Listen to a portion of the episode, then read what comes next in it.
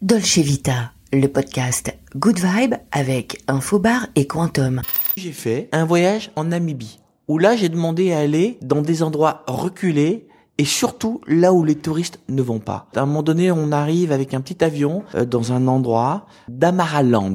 L'aéroport est bien sûr de la terre battue et j'arrive dans un lieu où il y a dix tentes pour passer euh, quelques nuits et sur ces dix tentes, on était les seuls à y dormir. C'était un hôtel et on était les seuls. Il y avait 22 personnes, des Namibiens. On a vécu un moment humain exceptionnel. Évidemment que c'était un hôtel d'une jolie catégorie. Le personnel au départ avait la contenance et nous servait comme si l'hôtel était plein, mais on était seuls. Et puis on leur dit, s'il vous plaît, vous n'êtes pas derrière, vous êtes devant, avec nous. Et puis, vous voyez, vous m'avez servi comme si l'hôtel était plein, ben on va manger ensemble. Et donc les serveurs sont venus avec nous on a partagé des choses. Puis à un moment donné, ma femme se levait et leur dit, on peut danser des danses africaines?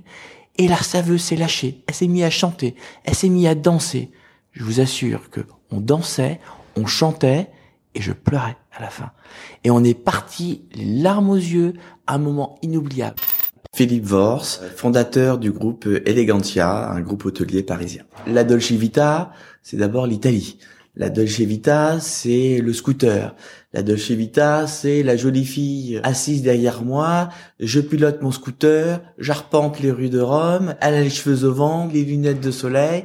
Elle est en jupe et je sais que je vais m'arrêter à une terrasse de café pour déguster un cocktail ou je ne sais quel vin délicieux italien avec derrière un fond musical italien. Ça, c'est l'image que j'ai de la Dolce Vita. Après la Dolce Vita, c'est un état d'esprit, c'est une façon de vivre. Ce terme Dolce Vita, je me l'approprie dans ma façon de vivre, dans ma façon de voir mon métier, dans ma façon de voir ma vie privée et de vivre au quotidien. Paysage Dolce Vita, je vois pas la montagne. Pour moi, c'est la mer, c'est le ciel bleu, j'ai euh, du sable, j'ai le soleil qui brille, j'ai une musique douce en arrière-fond, c'est plutôt un paysage au bord de l'eau. Est-ce que la Dolce Vita, c'est mieux? Marbella, la Riviera, Saint-Trope? En fait, on la crée soi-même, la Dolce Vita. Elle est bien partout. Pour moi, le dénominateur commun de ces trois lieux, c'est les hommes et les femmes qui vont faire que ce lieu sera un lieu de Dolce Vita ou ne le sera pas. Donc, euh, je vais mettre l'humain dans le centre de la Dolce Vita.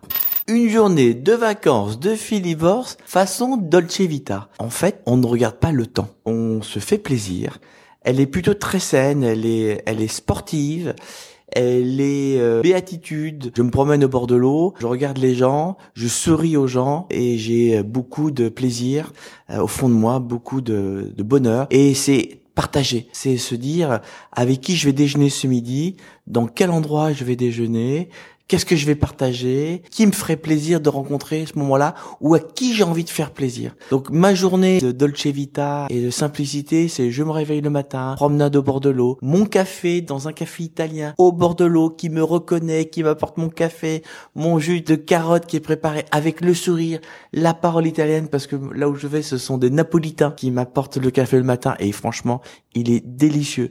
Euh, c'est faire mon sport dans ma salle de sport et se dire où est-ce que je vais manger mes petites tapas, mon petit poisson grillé euh, au bord de l'eau et le soir, euh, qui vais-je inviter à la maison ou qui m'a invité ce soir pour passer un moment délicieux avec des gens délicieux, une bonne musique, un repas simple mais festif où on va refaire le monde avec douceur et simplicité. Donc quelque part, c'est de la simplicité, c'est de la douceur, c'est laisser couler la vie. Euh, bien sûr, ça peut être chez l'un ou chez les autres, ça peut être aussi dans un lieu où je vais ressentir cela. Mais je vais pas aller chercher le lieu hype, le lieu branché. Je vais plutôt chercher le lieu caché où euh, dès qu'on rentre, il y a de la magie parce que c'est une découverte, parce que euh, personne ne le connaît. Voilà, une journée euh, classique, simple, sans chichi. Alors, se renseigner sur les lieux un peu cachés, c'est d'abord poser beaucoup de questions aux locaux. On a la meilleure information en demandant euh, aux gens qui vivent dans la ville où tu as décidé de passer ce moment délicieux, qu'est-ce que tu me conseilles d'aller découvrir? Surtout pas les lieux touristiques, mais plutôt le petit endroit très sympathique. Là, je pense à un restaurant qu'on m'a fait découvrir dans le vieux Marbella. Avant d'y aller, quand je suis arrivé devant, j'ai mis 10 minutes pour trouver l'entrée parce qu'il était caché derrière l'immeuble. Quand j'ai vu l'endroit, je me suis dit, j'y vais ou j'y vais pas, parce que la décoration, ça n'y était pas. Et pourtant, je suis allé, je me suis installé. Le personnel était, mais vraiment très sympathique. Et la nourriture, surprenante. C'était de la haute gastronomie avec un prix espagnol. Je me demandais si c'était des pesetas ou des euros que j'étais en train de payer. C'était super bon, c'était super gentil. Et aujourd'hui, chaque fois que j'ai envie de faire découvrir un lieu un peu atypique, cet endroit-là, et j'en ai d'autres, fait partie des incontournables. Mais je le dirai pas à l'antenne, je le garde secret. Quand j'ai le plaisir de recevoir euh, des amis à la maison, évidemment que je vais être un guide. Évidemment que j'ai envie euh, qu'ils aient euh, les yeux qui pétillent comme moi quand je suis dans le lieu où j'ai décidé de passer du temps et peut-être même d'y vivre longtemps. Donc j'adore leur montrer les endroits et j'ai plus de plaisir quand je vois leurs yeux pétiller que moi d'y aller parce que je les connais. Et quand ils me disent Philippe, mais je ne voyais pas ta ville comme ça, je n'imaginais pas que dans ce lieu qui est, puisque on l'a bien compris, euh, je vis une grande partie de l'année à Marbella, où on se dit Marbella, c'est la fête, c'est la débauche, c'est Saint-Trope, c'est, ah ben non, Marbella, c'est pas que ça.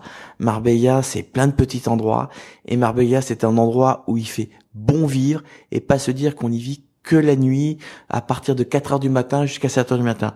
Moi, cette nuit-là, cette vie-là, je l'ai faite une fois en 10 ans. Vous imaginez? Ça veut dire que j'ai pas besoin de ça pour trouver du plaisir dans la ville. J'imagine pour les gens qui vont à Saint-Tropez, la meilleure façon de découvrir l'essence même d'une ville, c'est de demander aux locaux. Moi, la première chose que j'ai faite à Marbella, j'ai sympathisé avec des Espagnols, avec des Marbellais, qui m'ont dit, Philippe, viens, je t'emmène je vais t'amener là où il faut aller. Évidemment, le touriste qui vient une fois de temps en temps, il va pas dans ces endroits-là. Pour me balader, marche à pied. J'adore marcher. Quand je suis euh, dans mon lieu de villégiature et de vie favorite, en général, je fais entre 8 et 15 km par jour. Ça veut dire que je suis toujours en train de marcher. Et encore aujourd'hui, je découvre des endroits. Et il y a des endroits où je suis passé, mais des centaines de fois, mais mon regard ne se posait pas là où il devait se poser. Et là, je regarde et je dis, ah ouais, j'avais pas vu cet immeuble comme ça. Les fenêtres ont été travaillées de telle et telle manière. Ou ce restaurant que je peux passer, mais des centaines de fois, je me suis jamais arrêté parce qu'on me l'a pas conseillé, parce que la façade faisait pas envie. Puis un jour, je m'arrête et j'ai un monsieur délicieux qui m'ouvre la porte, qui me fait découvrir son endroit et en fait, on y mange divinement bien. Donc oui, j'adore la marche à pied, mais je viens d'atteindre un âge respectable. Et pour cet âge respectable, j'ai des amis exceptionnels. Et ces amis exceptionnels m'ont fait un cadeau exceptionnel. J'ose le dire, une Harley Davidson. Eh ben, je suis en train de passer le permis. Et maintenant, je me dis, après avoir arpenté ma région, euh, en tout cas mon village, ma ville, à pied, je vais la découvrir avec un autre regard, mais avec la lenteur qu'une moto comme l'Harley procure, avec cette euh, ces routes que j'ai pas pu sillonner parce que trop loin de mon point d'ancrage. Donc ouais, maintenant, je vais essayer d'arpenter ma région, ma ville en moto. Est-ce que la Dolce Vita a une odeur? J'avoue, à un, est-ce que je suis sensible aux odeurs? Évidemment que je suis sensible aux odeurs. Oui, je vais être sensible aux douces odeurs. Alors après, maintenant que tu me poses cette question, j'arrive dans un lieu, je sens une cuisine familiale qui respire la mama qui m'a préparé un plat avec amour. Ah ouais, la Dolce Vita, elle est là, quoi. Parce que j'ai déjà la salive dans la bouche et j'ai envie de croquer ce plat comme je croquerais la vie. Et puis tu me parles d'odeur, mais moi j'ai envie de te dire, euh, un bon vin que tu me me faire sentir, c'est aussi une odeur. Donc la Dolce Vita avec l'odeur, c'est le repas de la mama, c'est la femme qui a le parfum qui lui scie parfaitement, mais sans être trop euh, euh, prenant, mais juste avec délicatesse, qui me rappelle qu'elle est féminine, qu'elle a beaucoup de sensualité. Donc oui, l'odeur fait partie de la Dolce Vita. Ces douze derniers mois, j'ai eu l'occasion de faire deux fantastiques voyages. Un voyage qui fait rêver tout le monde, c'est un voyage aux Maldives hôtel de luxe, bungalow sur pilotis, service 5 étoiles, irréprochable. Et puis j'ai fait un voyage en Namibie. Imaginez un pays, 850 000 km carrés, 4 millions d'habitants, une fois et demie la taille de la France. Vous volez pendant deux heures, vous êtes dans un endroit où il y a personne et vous rencontrez des gens qui vivent là au milieu de nulle part. Euh, vous savez même pas comment ils sont approvisionnés, je ne sais même pas comment ils ont pu alimenter les les tentes pour qu'on puisse se, se nourrir. Donc des gens qui vivent de rien mais des gens qui vivent avec le cœur, avec la générosité, avec le partage des gens intelligents, des gens qui avaient des choses à me raconter. Je suis rentré en France chamboulé. Et c'est vrai que mon prochain voyage, je vous promets, je retourne en Afrique. Parce que là, j'ai vécu des choses fortes. C'était la Dolce Vita. Dolce Vita avec Laurent Le Pape. Good vibes. Only